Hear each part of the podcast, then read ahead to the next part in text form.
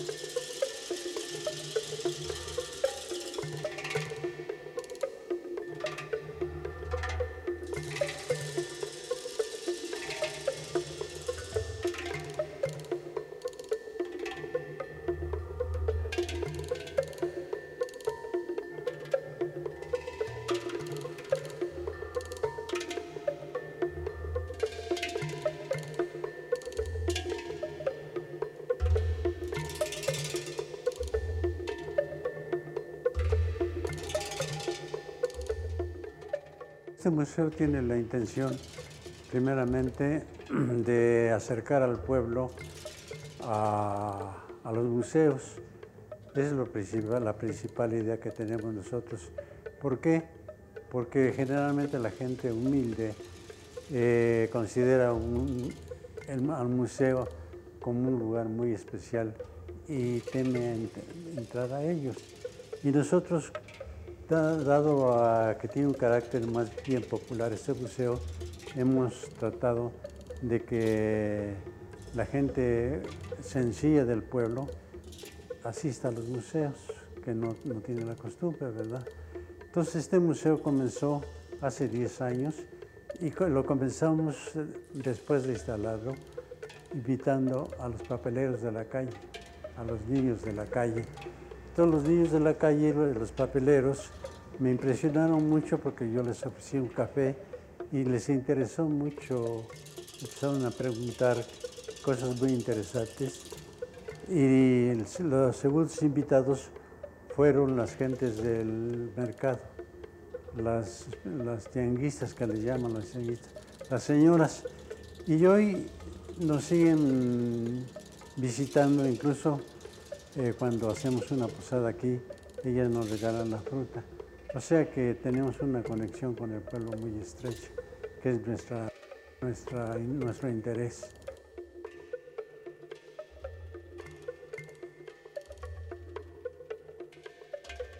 Como todo pintor, uno está atento a todo lo que pasa en México, a sus tradiciones y todo, y uno toma de ellas, uno, uno abreva de ellas, desde luego, ¿no? Por eso tengo algunos temas de pintura sobre eso. Pero la obra que tengo aquí, más bien la tengo para el inicio de que la gente pueda visitar un museo, que pueda ver cosas muy sencillas como esta sala de paisajes. Yo estudié en San Carlos y tengo una preparación académica muy grande. Entonces, eh, a mí me estas naturales que, muertas que he hecho, este, muchas eran para mi casa, pero cuando me dan este museo las he traído para acá y creo que están muy bien para el pueblo sobre todo. Me interesa mucho acercar al pueblo a la cultura de nosotros, ¿verdad? ¿Por qué? Porque el pueblo es lo que de sus tradiciones abrevamos y nos da una razón de ser.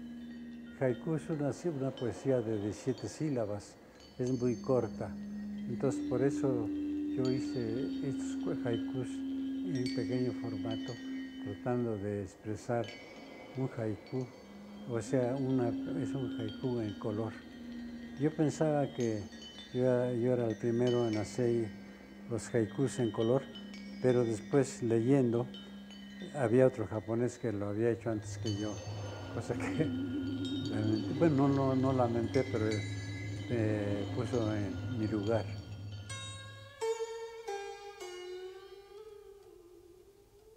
Soy de origen japonés, pero soy mexicano y pinto lo que quiero. Si brota o si se parece a algo, no, no me preocupa en ser japonés o mexicano. Me preocupa en crear una obra nada más plástica.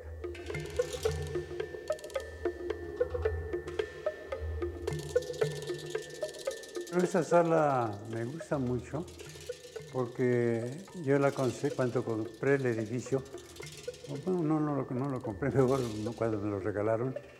Ya tenía esa división, pero se ve que también eran cuartos muy chicos, nada más que ya los habían arreglado ellos.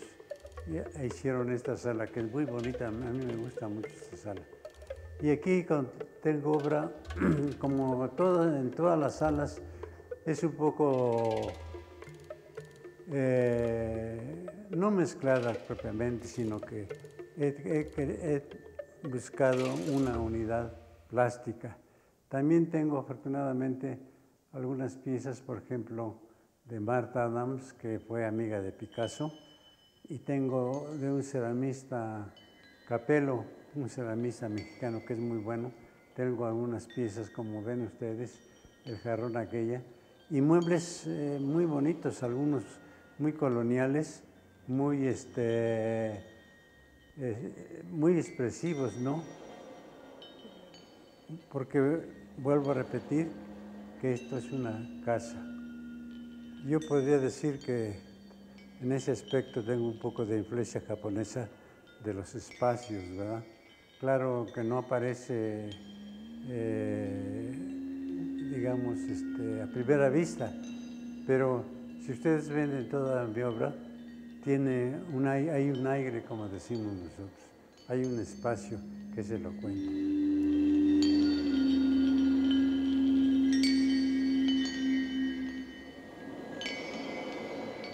Cuando uno camina por la calle, eh, sobre todo en un pueblo, ve los, los muros. Y los muros a mí me impresionan mucho por sus espacios son tan diferentes a una ciudad, a un pueblo, ¿entiende? Entonces a mí, por ejemplo, eh, yo voy a un pueblo y casi me hubiera gustado cortar el pedazo del muro y enmarcarlo, porque son tan expresivos, tienen, tienen su historia, su tiempo, su color. Eso es muy bonito, para mí me impresiona mucho. El mismo lugar le da uno el, el color y el tema, el mismo paisaje. O sea que a mí me, cuando hago esto, me, me impresionan mucho las rocas y las hice en blanco y negro. Por ejemplo, en este otro que tengo aquí son los volcanes. Claro, los volcanes tienen color y tienen una expresión muy especial.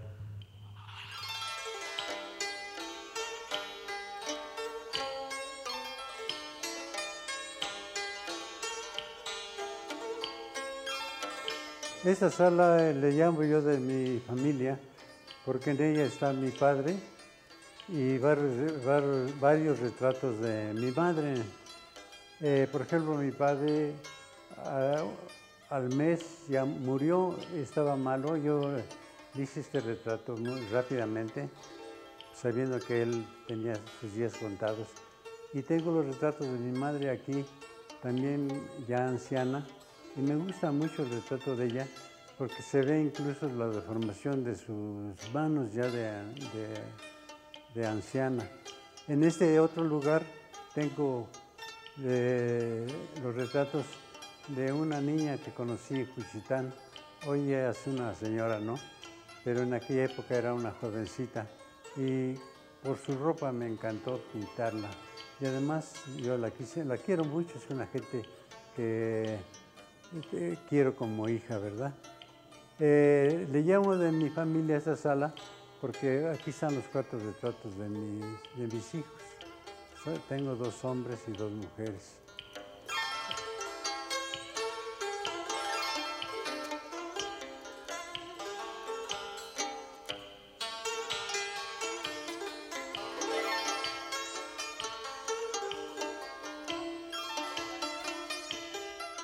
Mi padre fue un... Él tuvo una preparación de samurái, fue de artes marciales, fue una gente muy, eh, muy honesta, vivió en México casi toda su vida. Cuando yo regresé del Japón, yo le decía, le hablé a mi padre y le dije, fui a, a ver tu casa donde tú naciste y todo, ¿por qué no vamos, yo te llevo? Y me dijo, no, yo ya no, ya no tengo amigos allá, ya me, ya me considero mejor. Bueno, he vivido todo en México toda mi vida, por lo tanto ya soy casi mexicano. Aunque él nunca renunció a su nacionalidad, desde luego. Pero me gustó mucho ese detalle de que mi padre ya no a, pesar de ser japonés, porque nunca se naturalizó, ya no quiso recibir, regresar a su tierra.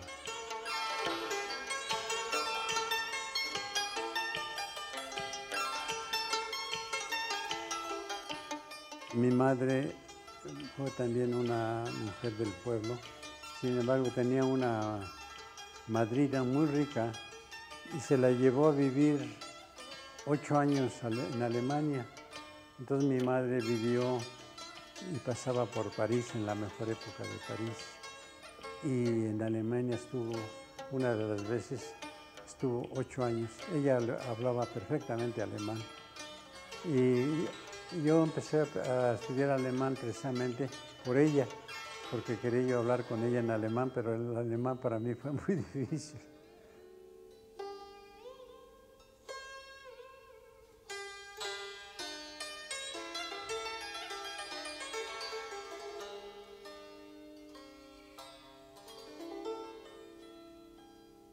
Yo nací en un pueblo y en ese pueblo este, viví mi primera infancia. Entonces tuve el ambiente, me formó, creo que me formó el ambiente del mismo, la lluvia, yo sabía cuándo iba a llover, conocía bueno, las nubes, la luna, etc. Para mí tuve una educación propiamente como la tiene todos los niños de un pueblo, que saben todo respecto a su entorno.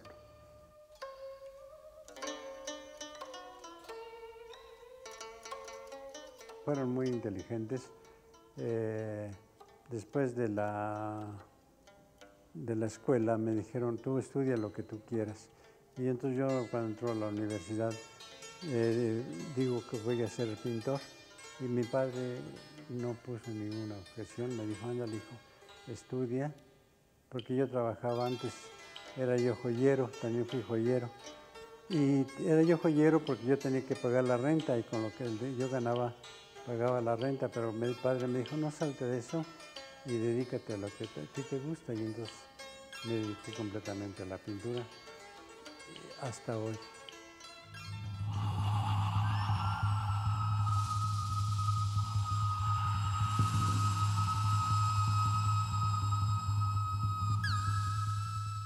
Bueno, me gusta mucho el retrato porque el retrato es uno de los géneros más difíciles.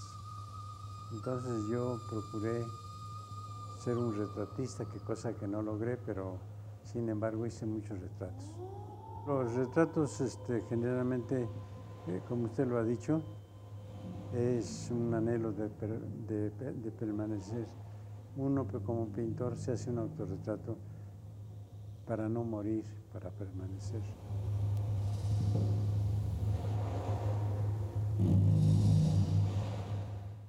Este cuadro, como lo ha dicho, es parte de una trilogía.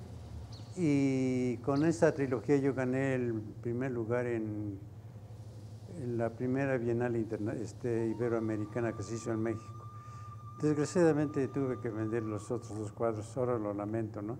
Pero me quedé con este cuadro que le llamo El Cristo de las Angustias. A mí me gusta mucho y sobre todo me gusta mucho esta parte tengo aquí a un bolero que quise mucho, fue amigo mío y me lo dibujé mucho. Y tengo algunos cuadros que, por ejemplo, el desnudo, que van a ver ustedes, muy y un autorretrato cuando era yo joven, que tenía yo el pelo negro. Así es que es un rincón que me, me gusta. Es un cuadro, se podría decir, gestual, hecho rápidamente, nada más siguiendo la, atendiendo a la emoción de uno, ¿verdad? No es un cuadro, es un cuadro realizado en muy poco tiempo, pero pensado en muy largo tiempo, como todas las obras. Uno hace una obra pensando mucho y a veces la realiza en un minuto. Y este, y este es así.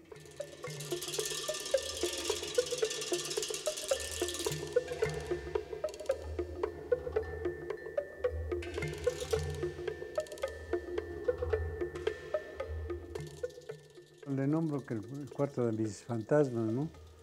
Porque son, generalmente los cuadros que tengo aquí es gente que ha muerto ya. Por ejemplo, tengo el primer cuadro que hizo en, mixografía Rufino Tamayo.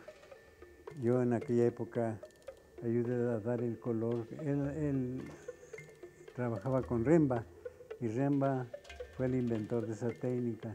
Entonces buscamos cómo dar color a la mixografía y fue el primer cuadro que hicimos en color y se me quedó en mí. Luego tengo también un, cuadro de Chávez Morado abajo, de, tengo otro de, ¿cómo se llama? De, bueno, otro de los grandes pintores, todos muertos ya. Y tengo un retrato de mi sobrino que quise mucho. Era un muchacho japonés muy, muy inteligente que venía a verme cada año a, México. O sea que hacía un viaje. Y era gente que no era rico ni nada, pero trabajaba todo el año y venía en barco a, México, en barco. Y lo que, lo que hicimos mucho, porque él quiso mucho a mis hijos, entonces este, él desgraciadamente muere en, en, en murió manejaba muy rápido.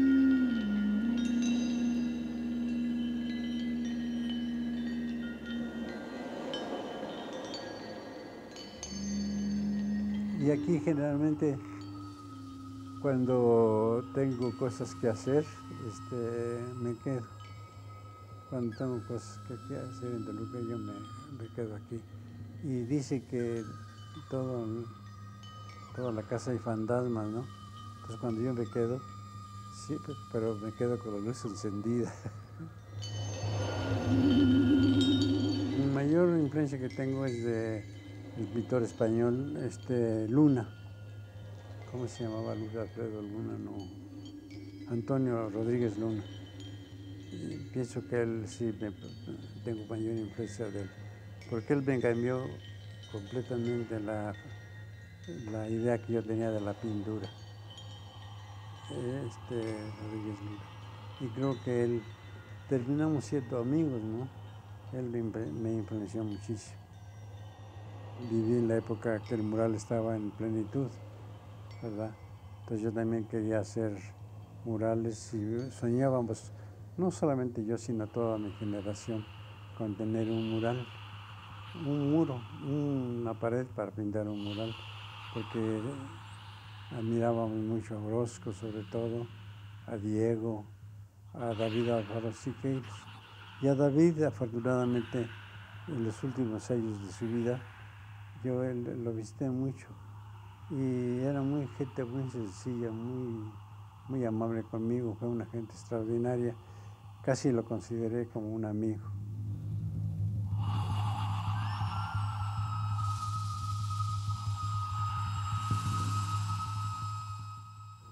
Europa para mí fue un viaje extraordinario, desde luego. Viajé un año por Europa, por todos los países de Europa y visitando exclusivamente los museos. Así es que conozco casi toda la gran obra de los museos de Europa. Y de ahí pasé a la India y de la India me fui al Japón. Y cuando llego al Japón encuentro un mundo completamente diferente al que yo había conocido.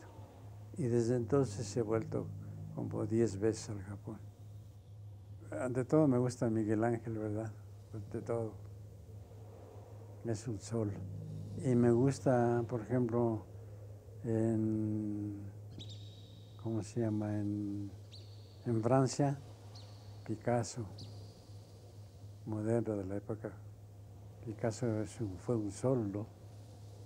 Y me gusta mucho, por ejemplo, también Rembrandt de, la, de una época. O sea que tengo mis... Eh, yo creo en pintura de ese tipo, de esa época, me gusta mucho Rembrandt. De la época moderna me gusta mucho Picasso. Y de la época del Renacimiento me gusta Miguel Ángel.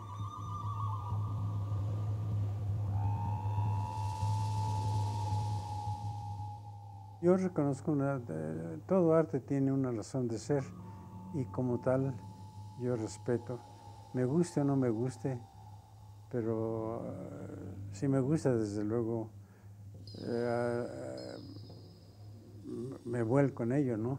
Si no me gusta, no lo critico, ¿no?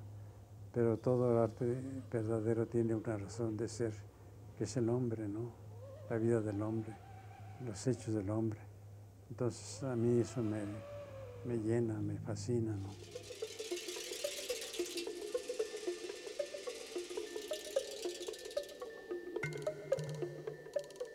El objetivo principal mío es, ha sido pintar la vida, lo que me rodea, los hechos, los sucesos. Tengo 85 años hoy y pienso tener 100 años para seguir pintando. Sigo trabajando ahorita también.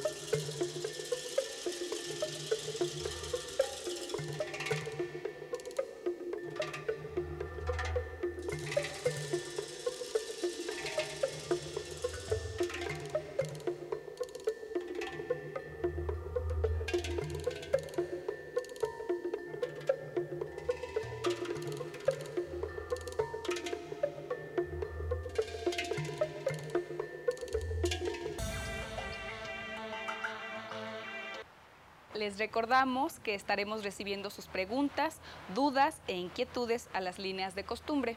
Lada sin costo 01800 522 1202, fax 1253 9593, correo electrónico creadora arroba correo.cenart.mx y no olvide visitar nuestra página web canal23.cenart.mx. Lo esperamos en la próxima emisión de Visión Creadora.